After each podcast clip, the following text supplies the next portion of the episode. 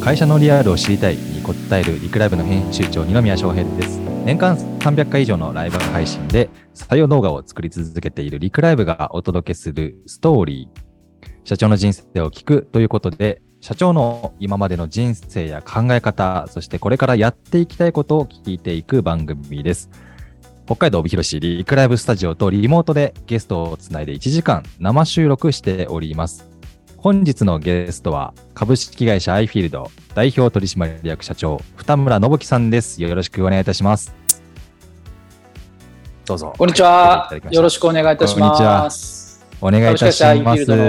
はい二村と申します。よろしくお願いします。お願いいたします。今日はあれですか？大阪本社。そうですねはい。おつなぎいただいて、大阪の本社9階からビップルームから配信してます。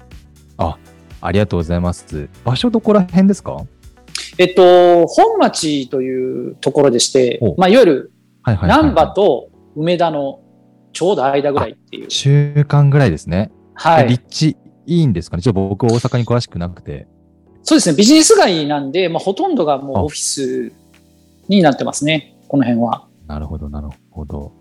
まあ、そんな今、アイフィールドの本社、大阪の本社の方からおつなぎさせていただいておりますが、えー、今日はですね、テーマがありまして、あの、サムネにも載ってはいるんですけども、ちょっとご紹介させていただきます。はい。はい、えー、コンプレックスは最高の年齢を0円ホームレスから会社を立ち上げ、5年で年商24億円の会社を作った社長、深村信樹さんということで、もう、あの、いろいろパワーワードというか、えー、並んでいるのかなと思ってはいるんですけども、はいえー、今日はそんなお話を1時間、えー、皆さんにお届けできればなと思っております。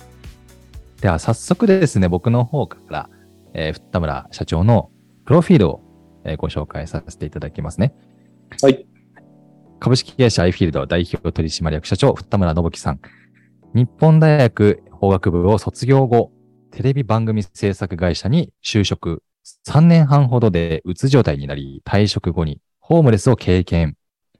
その後、公園で拾った求人誌を見て、営業という仕事に惹かれて、大江機器販売会社に転職し、営業を経験。同期では最下位の成績でスタートしたが、4年で営業統括本社、ごめんなさい。営業統括本社支店長に着任。えー、経営の基礎を学ぶ。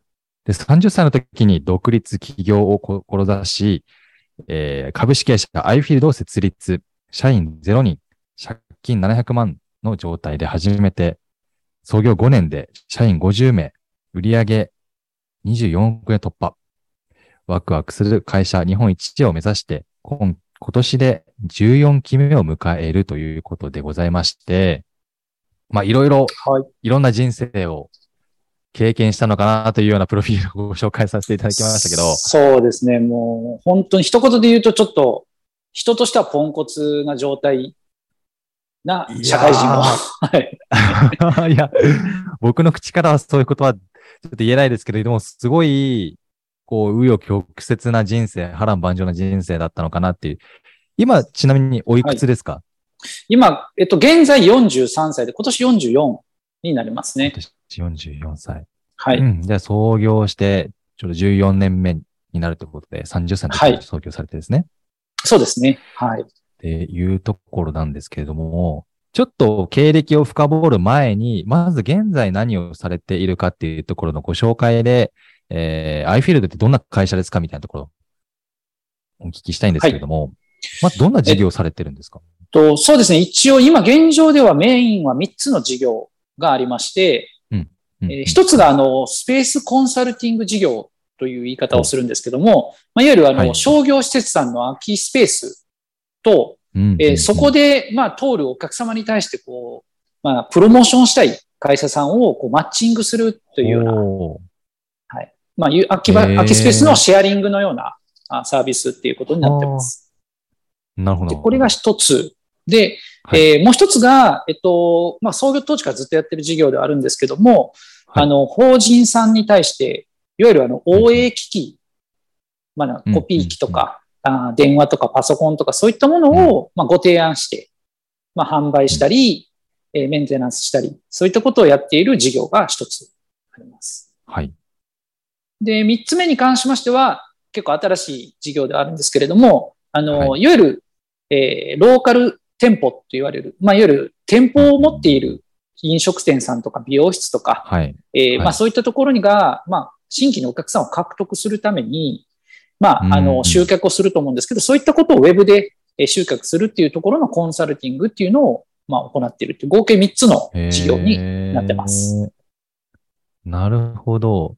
共通してる点ってどこら辺ですかね ?3 つの事業で。はい。今、現状で言うと、まあ、いわゆるもう B2B といわゆる法人さんに対して、まあ、ご提案をするっていうところが、まあ、共通しているところではあるんですけれども、まあ、お客さん自身が、まあ、あの、より、なんていうんでしょう、事業自体をこう、売り上げ上げたいとか、そういったところに対して、まあ、ご提案できるっていうところが、まあ、一番合ってるのかなっていうふうには思います。そうですよね。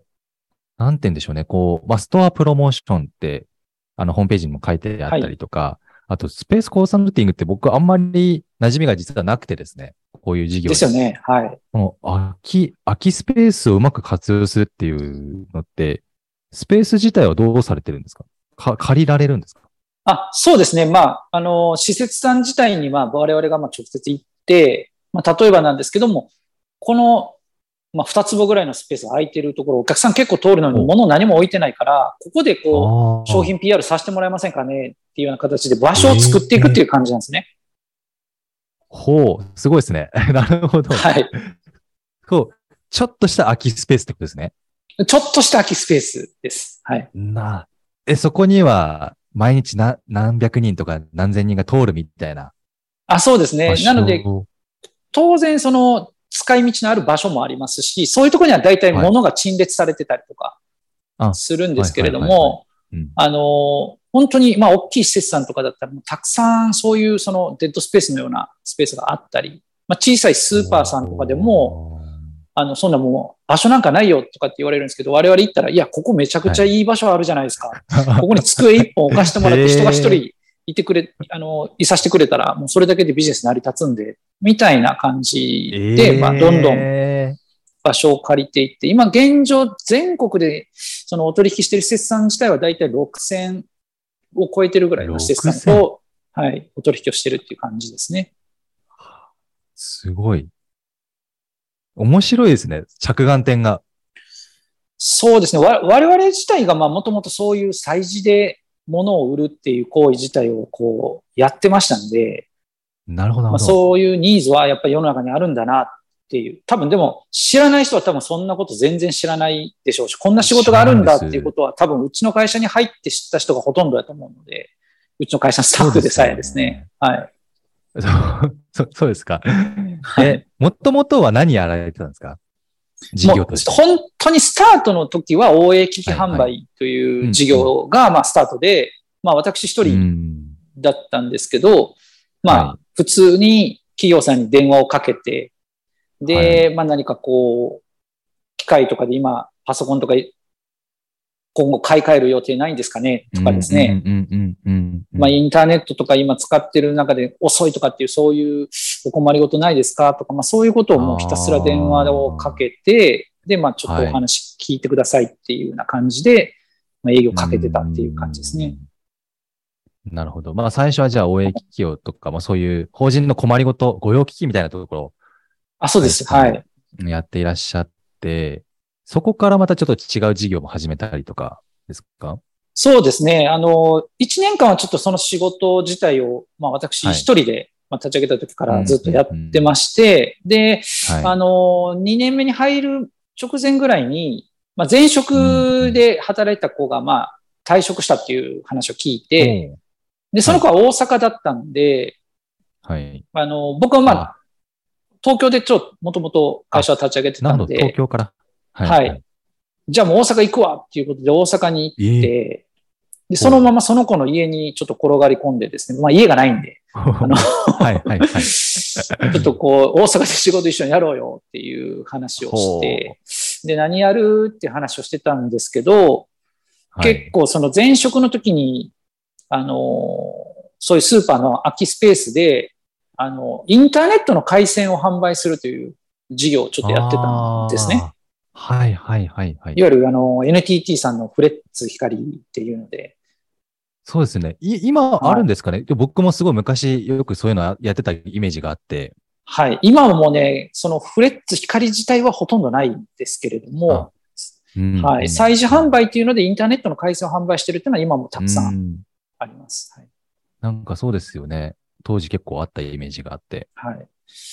で、まあそのこといろいろ何やるとかって話をしてたときに、まあちょうどその当時、はい、あの、ソフトバンクさんがですね、はい。えーはい、iPhone を 3GS っていう時代ですね。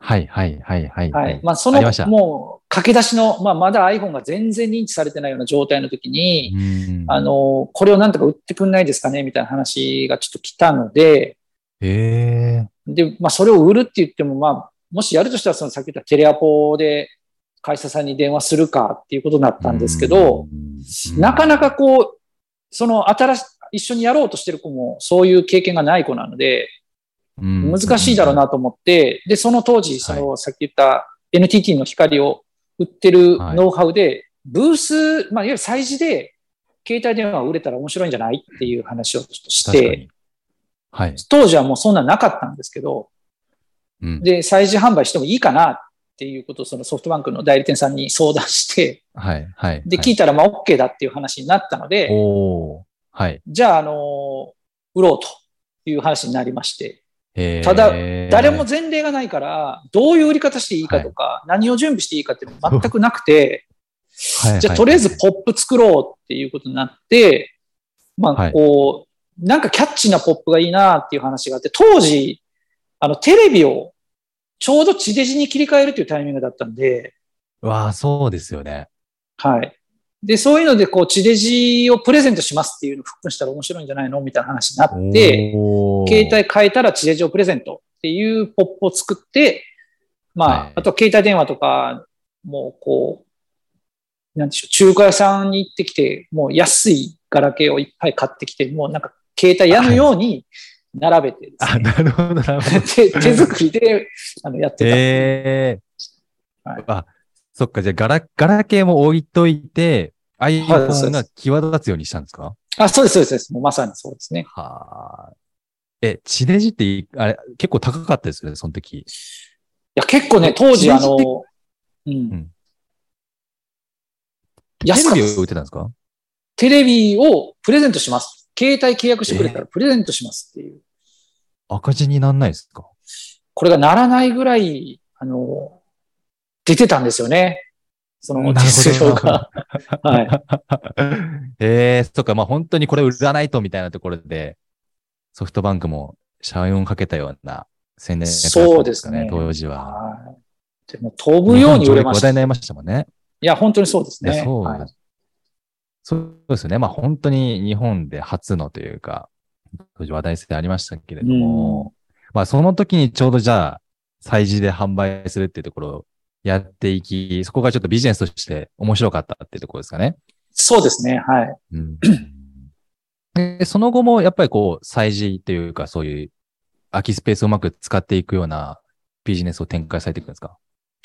そうですね。まあ我々自体は、まあそのとにかくそこの空きスペースで売るのがものすごいノウハウが高かったっていうのがまあありまして、で、実際に関西でもその携帯電話の販売台数1位とか取ったりとか。え。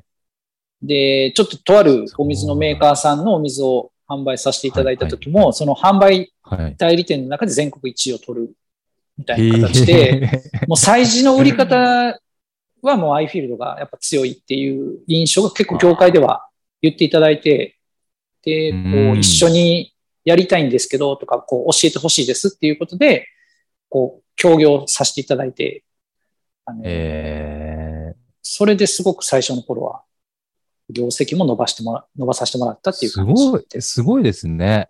なるほどね。じゃあ本当に最初はテラポとかやるかと思ってたけど、はい。うまくその、ノウハウを活かして、こうフィ、フィールド、な、なん、こう、イベントセールスっていうんですかね？プロモーションセールスっていうんですかね？はい。うん、そういった方向で、えー、やってきて、で、ちょっと最初にね、今どんな事業を3つやってるんですかっていう時に、その、出てこなかったと思うんですけど、その事業が。ああ、そうですね。はい。いろいろ実はこれは、あの、まあ、創業時からずっとうちの会社を支えてくれた事業なんですけど、実は去年、はい。まあ、いろいろ、そのコロナとかもいろいろありまして、ちょっと実は撤退をしたんですよね。コロナは大きかったですか？実際にやっぱり我々がそこの催事っていうのができないとかですね。そあの、いうのもありましたし、うん。もう最初、実際にその自分たちも売るし、まあもちろんその売りたいっていうお客さんもいらっしゃる、その催事の仲介もするんですけど、はいうん、やっぱコロナになった時にはもうやっぱりいわゆる売上8割減っていう状態をもろに食らったりとかして、で、その中で、で仲介の方に関してはもちろんぶり返して、もう V 字回復したんですけど、やっぱりその自社で販売するメンバーたちは、今後こういうことがまた起きた時どうするんですかみたいな、やっぱ不安もすごく感じたりしてて、やっぱり何かの外部の影響で仕事ができないっていう、まあそういう事業ってどうなんだっていう話とか、まあいろいろ議論をして。なるほどね。はい。そうですよね。まあこれまでね、そんなことなかったと思うんですけど、はい、コロナによるこう、えまあ、イベントをやられてる、まあ、いろんな世の中の会社さん、本当に大打撃あったのかなと思って、まあ、そのうちの一つで。そうですね。はい。うん。っていうことで、まあ、ごめんなさい。事業の話もいろいろ聞きたいんですけれども、ちょっと、その、創業の前に遡らせていただいて、はい。二村社長が、実はどんな人生を送ってきたのかっていうところを、聞いてみようかなと思うんですけれども、よろしいですか？はい。はい。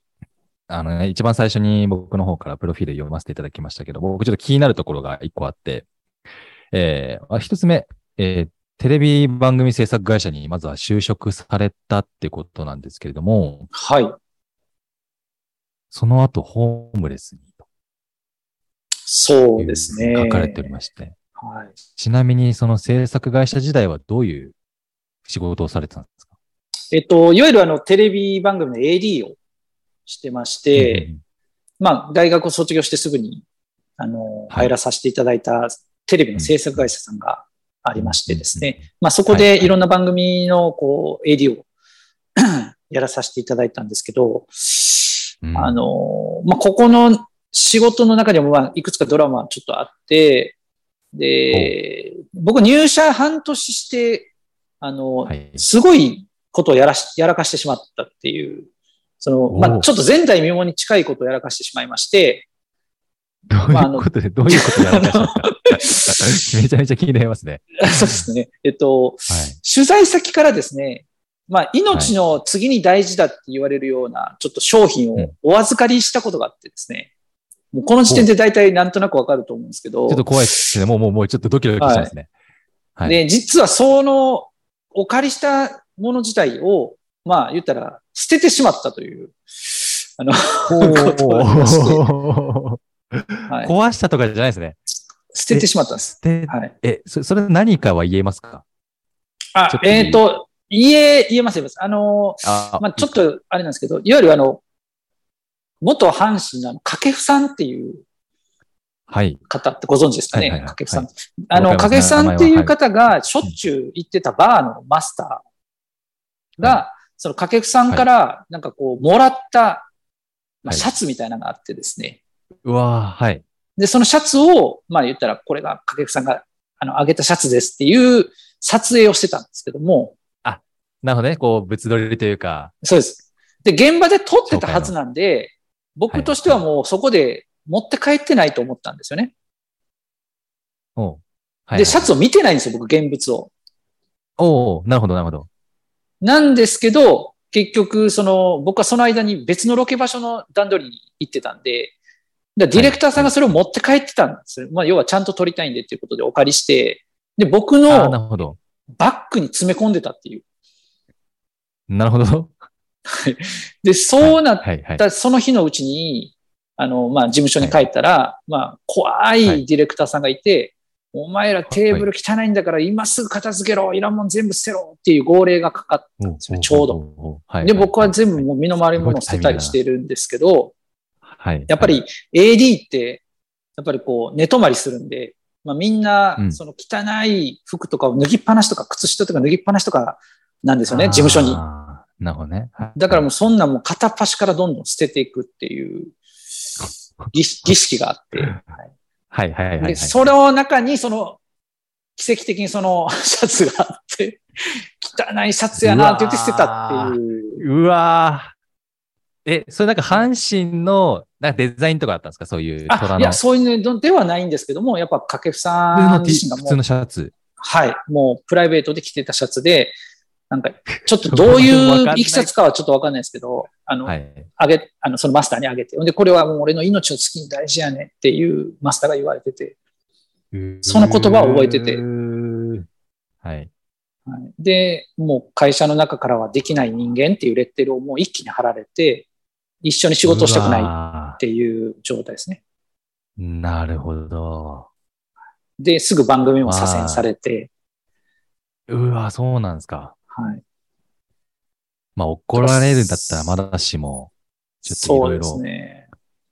いや、実際その時に助けてくれたのが、そのちょっと、あの、当時の、おまあ、サブプロデューサーのような方がいて、はいはいはい、で、うん、まあ、二村自体も、あの、そういうミスを犯してるからこそ、やっぱそういうミスっていうのに対して今後は気をつけるはずやから、お前はもう大丈夫やで、みたいなことを言っていただいて、うん、もう号泣しながら、あの、でも仕事頑張ろう。やめようとは思ったんですけど、頑張ろうと思って続けて。はい。なるほど。まあ、それ入社半年の出来事ですもんね。そうなんですだいぶ早めの、はい、うん、まあ、一つの大きい壁があったっていうところだと思うんですけど。で、まだ継続されて、その後は？そうですね。もうそのレッテルをとにかく剥がすまでやめないっていうふうに自分では決めたんで、やっぱり自分が必要とされるとか、自分しかできないっていうふうになんかできることないのかっていうことで、まあ、あの、一応実はそういう話がその後3年後ぐらいにできたんですよね。ああ、そうなんですか。うん、はい。で、結構まあ、まあ、とある作業に関してはもう二村に聞けっていうふうに社内がななってくれたことがあって、はい。でもそれである程度自分の中ではもう結構満足はしてたんですけど、うんうん、ただそのロケ中にちょっとまあディレクターさんと揉めて、うん、えー、ちょっとあばら骨折られちゃってですね。え？はい。ここれ言ってもいいのかちょっとあんないですけど、あの、あばら骨折られて、はい、はい、はい。で、折れたまんま、ま 折れたまんま、あの、ずっとは、あの、20日間ぐらいずっと折れたまんまの状態でロケをしてたっていう状態で。はいはい。で、それを最後に会社の人に、まあ、呼び出しされて、プロデューサーに呼び出しされて、で、お前、それ、折れたって言うと、労災使わんでいいんかみたいなこと言われて、まあまあ、これは別にいいですと。で、最初はもうそれってあの、そのディレクターのせいというよりはもう転んで怪我したっていう話をしてたんですけど、おまあ、そのディレクター守ろうと思って一応ですね。はい。はい。ほんだらなんかちょっと他の人から聞いたけど、やっぱ殴られたみたいやな。それ言わなあかんで。うん、まあでもお前がなんか悪いことしたんやろ？って言われたんですよ。えー、で、それは実際そうではなかったんですけど、まあそれがちょっと納得いかなくて、もう自分としてもやめようと思って、もう精神的にも疲れたんで、もうやめ、やめたっていう。で、そっからホームレスに入るっていう感じですね。いやー、まあ、なんと言っていいかわかんないんですけど、そうですね。まあ、そこまで本当に頑張っていらっしゃったのに。そうですね、まあ、かなり。外的要因というか、うん。そしてまあ、そのプロデューサーの一言ですよね。まあ、何やってそうなったんって聞いてくれるやったらいいんですけど、まあ、結局お前が悪いんやんなっていう言われ方をしたのが、もう、自分としてはもうショックすぎて。うんまあ、どっちね中、中立でちゃんと聞いてくれればよかったものを、まあ、そうですね。こう一方的にね、まあ、言うってところ、なるほどな。はいはい。そっからですか。一気、まあ、ホームレスって、ごめんなさい、ちょっと僕もホームレス経験が実はないので、そうでしょうね。あの、経験がないので、わかんないんですけど、えっと、はい、家まで失うっていうところはど、なぜ、なぜなんですか？はい。えっと、これは、まあ、その仕事を辞めて、まあ、はい、もう精神的にも疲れてるんですけど、まあ、お金をなんとかしないといけないと。うん。思って、まあ、何を思ったか僕は、その、まあ、競馬とパチンコにちょっとしばらくハマるんですよね。はい、お、なるほど。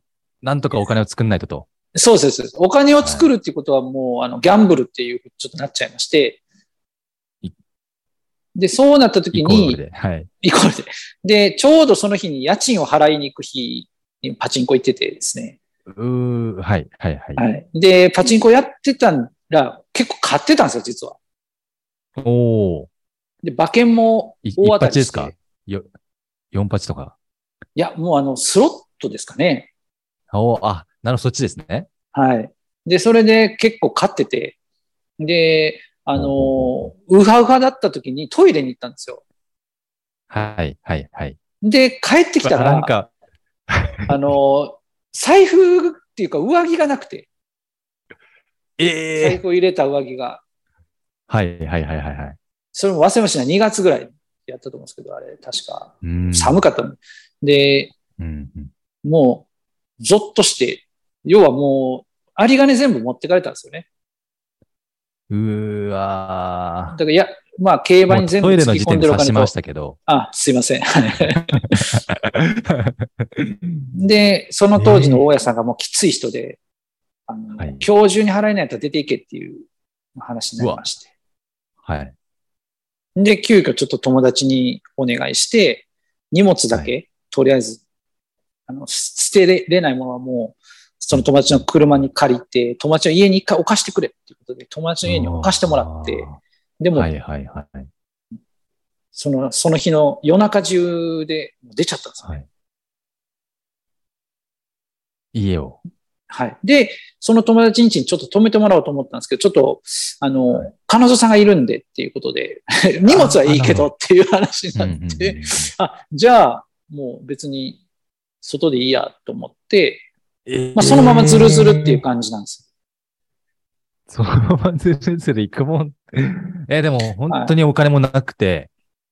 はい、お金もなくて。ええー、そこからどれぐらいホームレスやってたんですか ?2 ヶ月ちょっとぐらいですかね。実際。え、2月ですよね。そう、めっちゃ寒いですよ。ほんまに。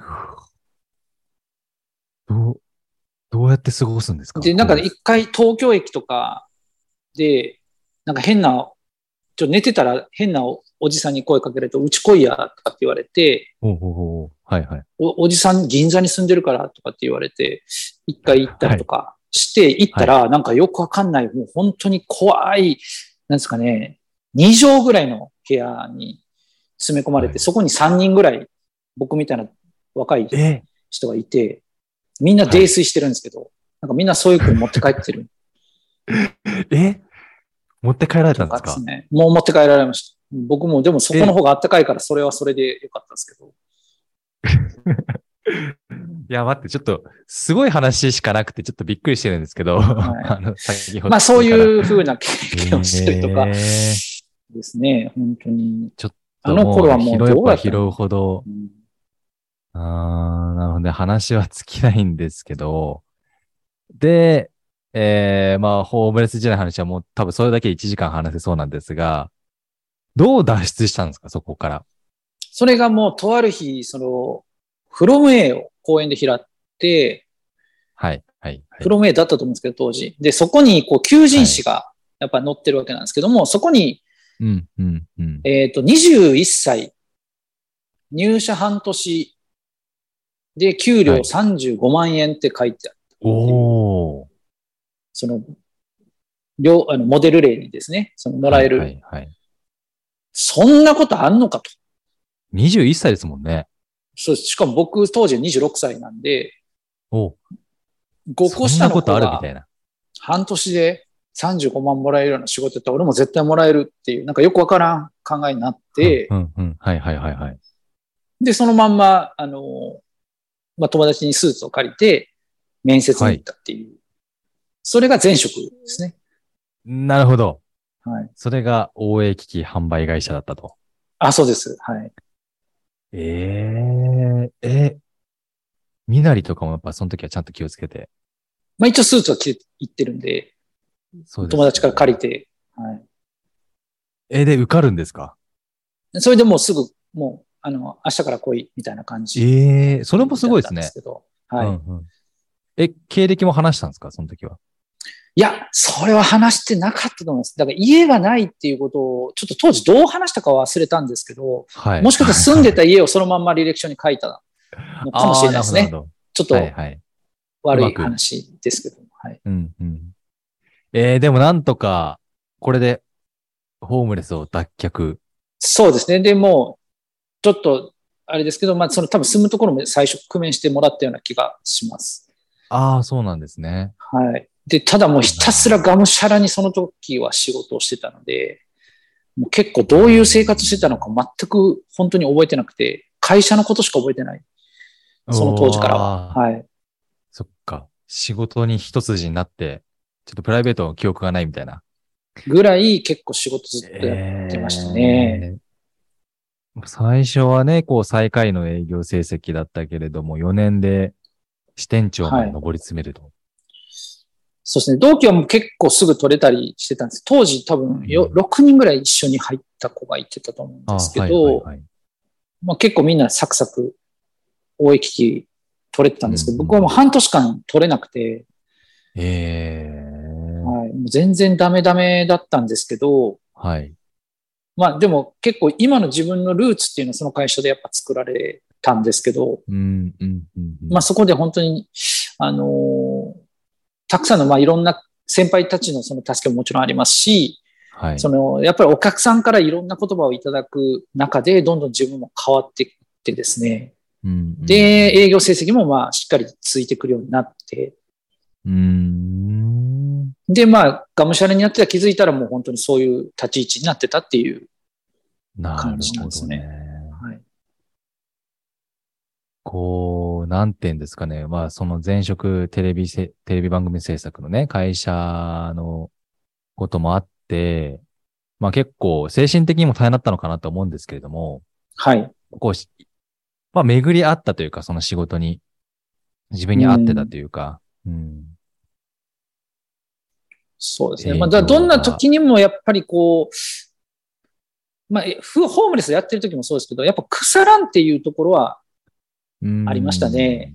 だから絶対いつか復帰するというか、あのー、もう俺はダメだみたいな感じにはならなかったのがやっぱり救いだったと思います。なるほどね。それは性格的なのか、まあ、諦めないというか。うん。うん。そうですね。だから実家にも帰れなかったんで、まあ帰ればね、よかったんですけど。そうですよね。か、香川が実家って先ほどね。あ、そうです、そうです。配信の前にちょっとお話ししてたんですけれども、そっか、じゃあ帰らずに、本当に仕事一筋でやっていって、その後ですね、30歳の時に、まあその会社を、まあ辞める決意をしたというか、なんか転機があったのかなと思うんですけど、はい、そのなんかきっかけって、なんかあったんですか？こう、設立する、独立の。そうですね。まあやっぱり、お客様自体のためになりたいっていう思いが、やっぱその仕事していく上で強くなって、うん、で、当時やっぱりその会社自体は売上市場主義っていう、まあ営業会社なんで、はい。ありがちだとは思うんですけども、で、それをやっていく中で、やっぱ、その、お客さんに何かこう、やっぱ、はい、お金をもらわないと何もできないっていう、まあ、これも当たり前なんですけど、っていうところがちょっとどうしてもこう、自分でやりたいことができないなっていうふうに思ってですね。なるほど。で、それで、あの、もうそれだったら自分で立ち上げようっていうところが、ね、まあ30歳の時にありまして。で、当時、まあ一応、はい、実はあの、もう本当に幼馴染と実は会社を一回創業してまして。あ、そうなんですか。はい。今、実は iField っていう会社の一個前に別の会社を作ってるんですね。うん、あ、へえー、なるほど。なんですけど、ちょっと実は1ヶ月でもう取っ組み合いの喧嘩して辞めちゃったっていう。ええー、あ、そうだったんですかす。すごい仲良かったんですけど、もうその小学校入るぐらい前からの友達で、将来一緒に会社やろうぜってずっと言ってた子がいて、はい、はい。で、その子と、まあ、じゃあ念願の会社を一緒にやったんですけど、1ヶ月でダメになったという。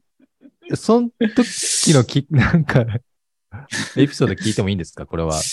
なぜ喧嘩しちゃったんですか？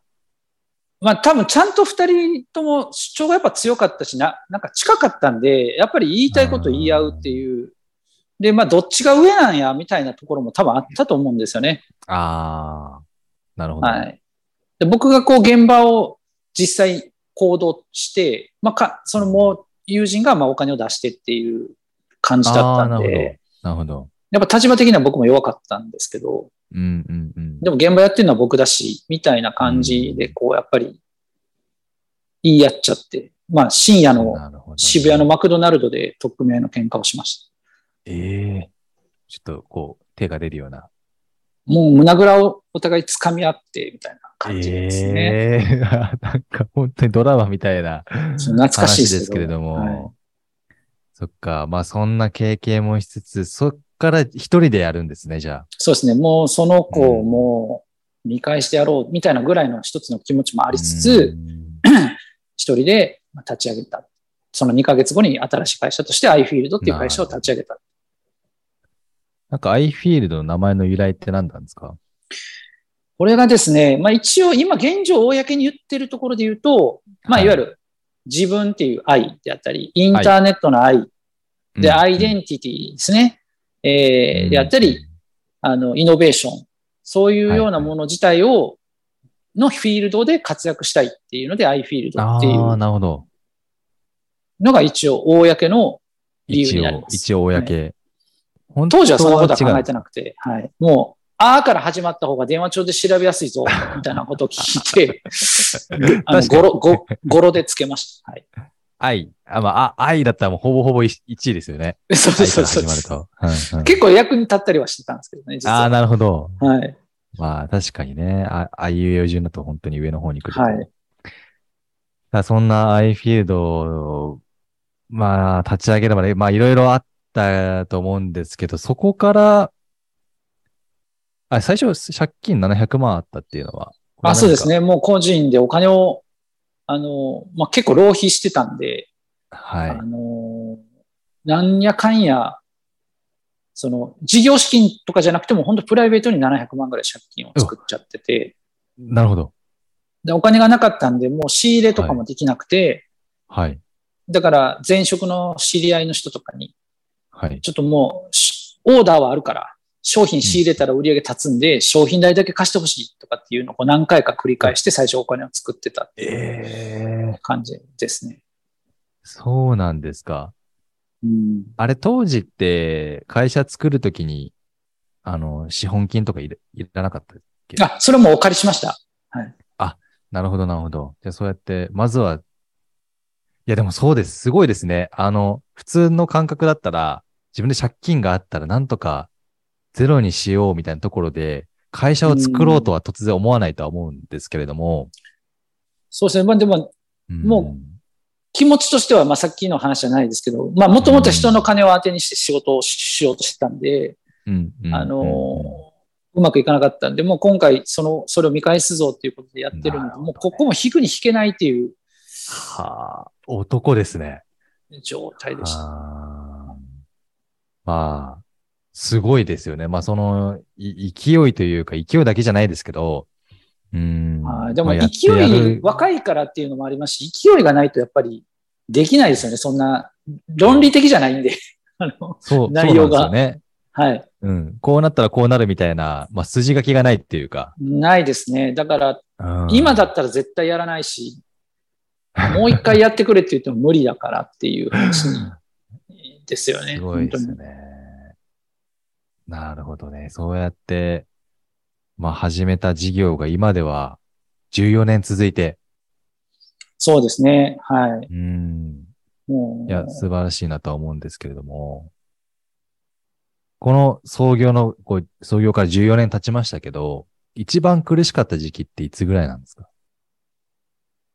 そうですね。本当にたくさんあるのはあるんですけど、やっぱりコロナの時期ですかね。このじゃあ2年間が。はい。もう、その前後でも会社としてもやっぱり全然考え方とか変わってますし、いろんな意味でこのコロナっていうのを経験して、アイフィールドっていう会社自体はやっぱ強くはなったなっていうふうに思います。それまでは、あのね、最初の方に冒頭でお話聞かせていただいた、こう、ストア、プロモーション、はい、まあ、イベント事業とか、まあ、いろいろやられてたと思うんですけど、こう、コロナで思いっきり変わった部分って、考え方ですか？そうですね。特に、まあ、昔というか、その本当コロナの前とかに関してで言うならば、うん、はい。案外トップダウンをずっとやってて、うん、うん、うん。だやっぱり僕がこうややったら面白いとか、こういうふうにしようとかっていうのをこうどんどん主導して、はい、会議も一人で喋るし、みたいな。ああそういう状態っていうのがやっぱ長く続いたんですけど、もうコロナの時にかなり、あの、会社もやばやばい状態に、はい、まあ、8割減とかになったので、はいはい、やばい状態だなとかっていうのを感じてた時に、やっぱりすごく一生懸命頑張ってくれたのはやっぱスタッフたちなんですよね、うちの。で、アイフィールドのメンバーたちが自分たちで何とかしないとっていうふうに奮起してくれて、で、それで、その今のビジネス自体も、まあ、持ってますし、むしろ V 字で上がってるっていう、そのコロナ以前よりも上がってるっていう状態にまで持ってこれてる。だから今もう、うちの会社って今どっちかというとそのトップダウンではなくてみんなが自分たちでやりたいっていうところをどんどんチームを作ってやっていこうみたいな、そういうスタンスに大きく変わっていってますね。ちなみに、まあその事例なんかを教えてほしいんですけど、どどういう声が上がってきたんですか？実際に。まあ例えばそのストアプロモーションっていうその店舗に対してっていうのも実はその社内のメンバーで考えて、この事業やったら、あの、まあ言ったら今売り上げに苦しんでる店舗の人たちに対してどうやったらこう、訴求できるんだろうかとか、まあ今後の世の中、そのコロナがこう蔓延していくと、どんな世の中になるのか、そこに対してこういうふうなサービスでできたら面白いんじゃないのみたいな、そういうのを開発されてできた事業なんで、実際コロナの時に生まれてる事業だったりする、ね、なるほどね。だからコロナは本当にピンチだったんだけど、うん、一つ、まあ、社員が活躍する、まあ、次のフェーズになったというか。そうですね、はい。えー。ですし、まあ、のうちに、うん。あ、どうぞどうぞ。ああ、はい。まあ、大きく変わったところで言うと、その、まあ、うちの会社って理念とか、ビジョンとかってそういうものをすごく大事にする会社なんですけど、はい。実際そういうもの自体ももともとは自分が作って、これじゃあみんな、これうちの会社のビジョンやから、みたいなところだったんですが、それ自体を、まあ今社員のメンバーたちでもう一回どういうふうな会社にしたいかっていうことで作り直ししたんですよね。はいはいはい。それがそういうのが、うん、そうなんです。はい。オールフォージョイですかあ、オールフォージョイっていう言葉は実はまあ、僕の言葉ではあるんですけど、それがどういうものを表すんだとかですね。ああ、なるほど。で、やっぱみんながそのオールフォージョを実現するために何をやっていったらいいんだ、みたいなところっていうのを、やっぱ自分の言葉に直すっていうのがやっぱすごくやっぱ大事だった。なるほどね。自分ごと化させるというか、社長の顔色を気にするんじゃなく、ね、自分だったらみたいなところ目線を持ってもらうってことですよね。えー、だからもうトップダウンっていう形にはもうなってなくて、もうむしろもう、うん、はい、みんながアイフィールドを支えてくれてるっていう感じですね。そうなんですね。はい、ええー、これでも二村さん自身もだいぶ変わったんですか？そうなると。やっぱ考え変わりましたね。もう、峠も抜けましたし。峠峠 あったんですね。峠あったみたいですね。自分では感じてなかったんですけど。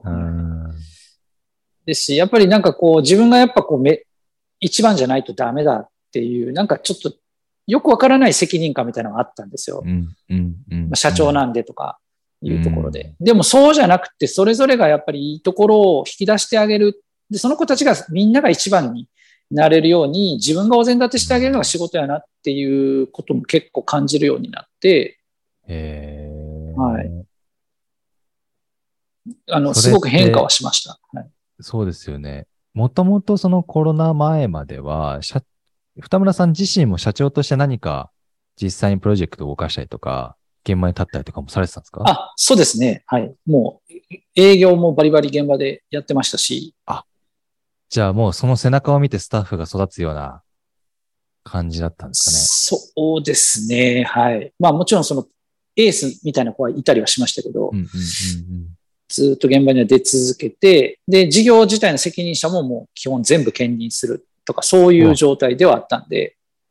それ苦しくなかったですか？自分自身としては、こう、自分がこう、リードしていく形だったものを手放すときとかって、どういう心情だったんですかね？そうですね。だから手放せなかったですよね。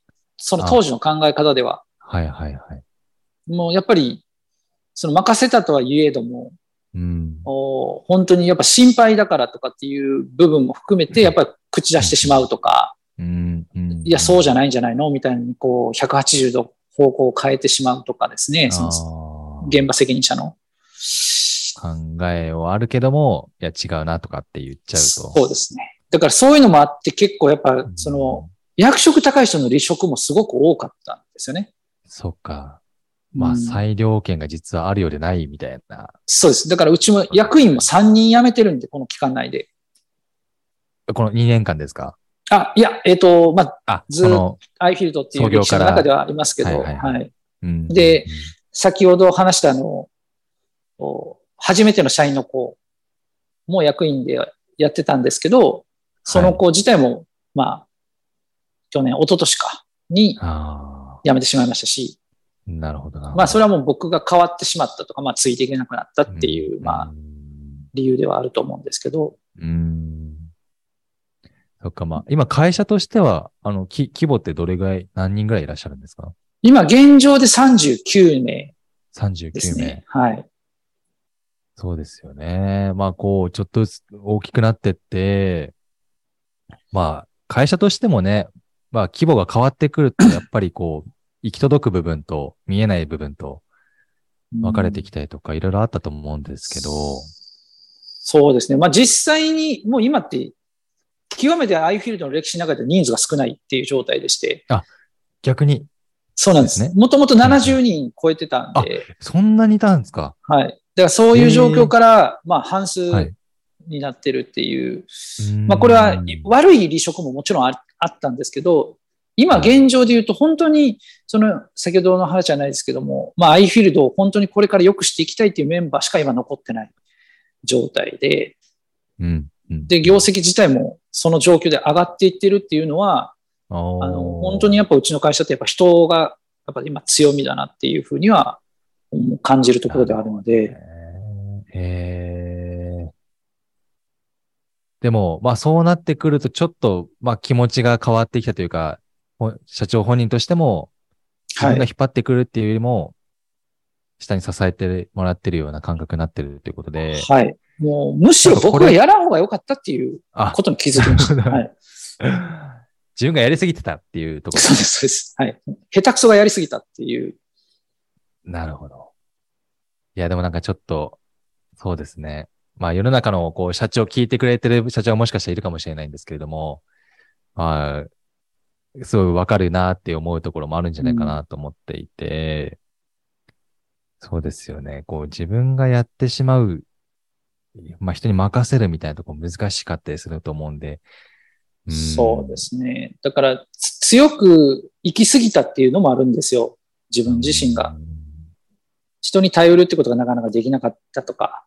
はいはい。でもそれが今できるようになってきてるんで、うんまあ、本当に転換できたとは思いますね、今ね。そうですね。なんかそんなアイフィールドさんですけど、今、これからのなんかビジョンみたいなのってなんかまた持ってたりするんですか？次のフェーズ。はい、一応、まあ我々の会社自体っていうのは、そのワクワク日本一になる、うんうんうん、日本一ワクワクする会社になるっていうのが、まあ今ビジョンとしてあるんですけど、まあそのワクワクってどういうものだっていうのを今社内でもたくさん議論してて、人によって感じ、ワクワクの感じ方が違うと思うんですけど、それをこう、やっぱり同じものに置き換えて、えー、本当にワクワクするものってどういうものだっていうことを、まあ、アクションプランには落とし込んでいってるっていう状態なんですよね。で、それで日本一ワクワクする会社っていう称号をしっかり自分たちが決めた目標で達成できるようにするために事業をやっていこうということなんで、どっちかというと売り上げを何本にしようとか、あの、こういう事業をやりたいよねとかっていう話ではない、今の状態ではあるんですけど、考え方をすり合わせるというか、今皆さんの。そうですね。もうワクワクするんやったらやろう、みたいな。もうその何ぼお金がかかるとかじゃなくて、ワクワクするやったらやろう、みたいな。はい。はい、強いですね。そうなってくると。はい。もう徹底的にそこにこだわってやっていきたい。これは、でも、二村さん自身もすごくワクワクしてるんですかね？それに対して。めちゃくちゃしてますね。はい。はあ。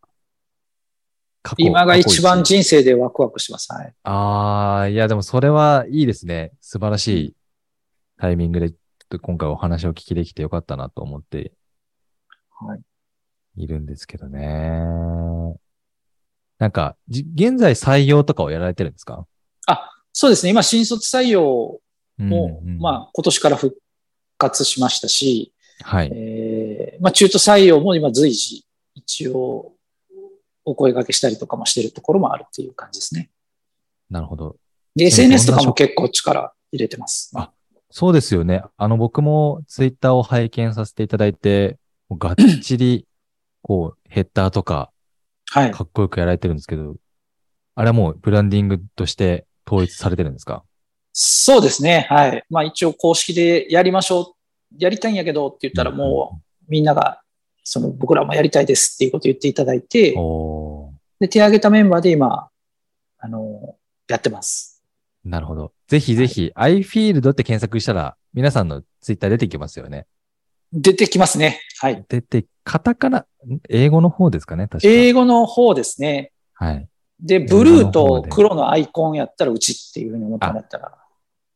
ちょっと今ごめんなさい。カタカナで調べてみたら出て、あ、カタカナ調べても出てきますね。あの、プロフィール内に入ってるので、はい。はい、ということで、例えば、お母ちゃんっていうアカウントがあったりとか。あそうですね。総務の課長さん。はい。あ、いいですね。まあ、いろんな方々いらっしゃるので、ぜひぜひ、あの、これをお聞きの方は、調べて、どんなアイフィールドになっているのかっていう、今、現在。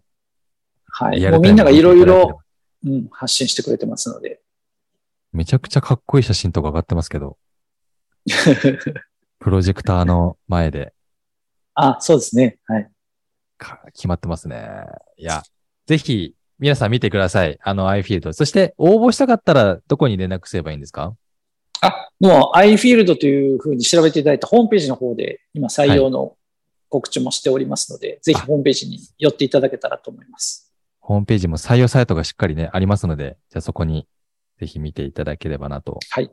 ことで、えー、そんな iField の今日は二村社長にゲストでストーリーね、お話を聞かせていただきましたけれども、あっという間でしたよね、1時間。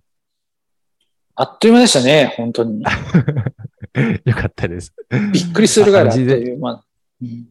あっという間でよかったです。あの、そう、あのね、事前に1時間も話せるかなって言われていたんですけども。余裕でしたね。もっと僕は聞きたいことあったので、またぜひなんか機会があれば、はい、えー、ちょっと聞きたいなかった、あの、ホームレス時代の話とかもそうですし、アイフィールドのこれからについてもいろいろ聞きたいなと思っておりますんで、はい。えー、機会あればぜひまたお話しさせてください。はい、ありがとうございます。本当に。ありがとうございます。ということで今日は株式会社アイフィールド代表取締役社長の二村信樹さんでございました。ありがとうございました。ありがとうございました。